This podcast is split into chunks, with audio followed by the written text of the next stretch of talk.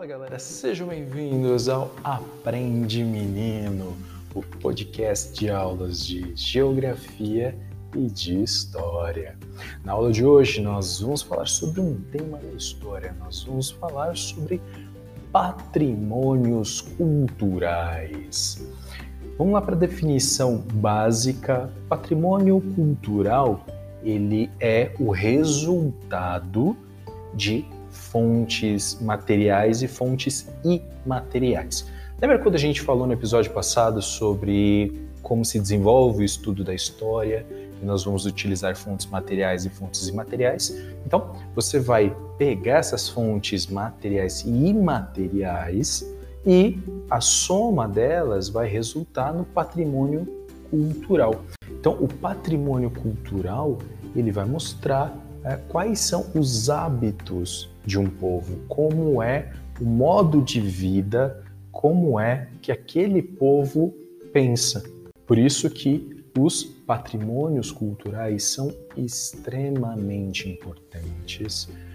É, é, é necessário que se preserve cada vez mais patrimônios culturais, porque assim você consegue propagar a cultura de um povo você consegue manter aquela cultura para que ela possa ser estudada no futuro e para que mais pessoas possam ter conhecimento daquele povo, ter conhecimento da forma como aquele povo pensava, da forma como aquele povo se expressava. Então, patrimônio cultural é resultado das fontes materiais e imateriais e vai mostrar quais são os hábitos é, de um povo.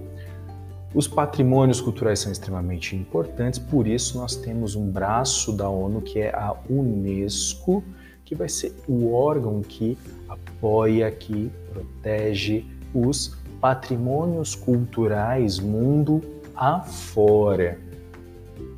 Aqui no Brasil, desde 1937, nós temos leis que visam preservar, conservar os patrimônios históricos um termo que é muito utilizado quando a gente fala de patrimônios culturais materiais é o termo tombamento.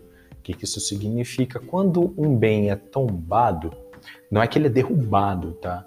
É, o tombamento é quando o governo, a esfera pública, ela vai é, se apropriar daquele bem para que ela po possa preservar, tá? Seja um uma estrutura, geralmente são prédios, casas que foram construídos há muito tempo. Aí existe essa lei de tombamento, aquele bem passa a ser protegido, passa a ser vinculado ao Ministério da Cultura e é, ele é preservado para que é, as pessoas possam ver é, aquele bem que foi construído há muito tempo atrás.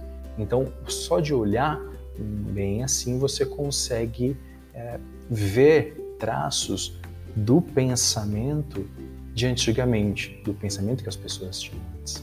Porém, é, o Ministério da Cultura ele sofre com falta de verbas, com demora no processo de tombamento e aí é, parte desses, desses é, dessas fontes materiais e materiais acabam aí se perdendo. A gente tem o IFAM, que é o órgão que cuida do tombamento, que cuida dos patrimônios culturais dentro do Brasil.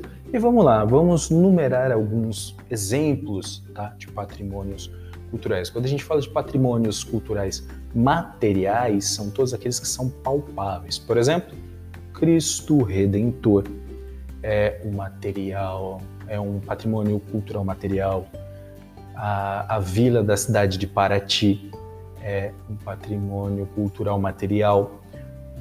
Percebo que nós estamos falando de estruturas e já o imaterial, nós estamos falando de coisas que têm um pouco a ver com o pensamento, com o raciocínio. Por exemplo, se nós pegarmos as danças, o frevo, o maracatu, o forró, são manifestações é, criadas aqui no Brasil, portanto, são patrimônio cultural brasileiro.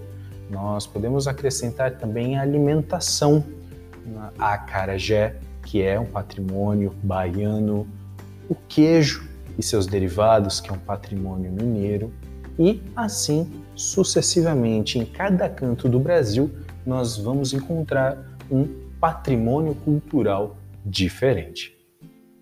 E é isso aí, galera. Espero que vocês tenham gostado, espero que vocês tenham entendido. Bons estudos. Até o próximo episódio. Valeu!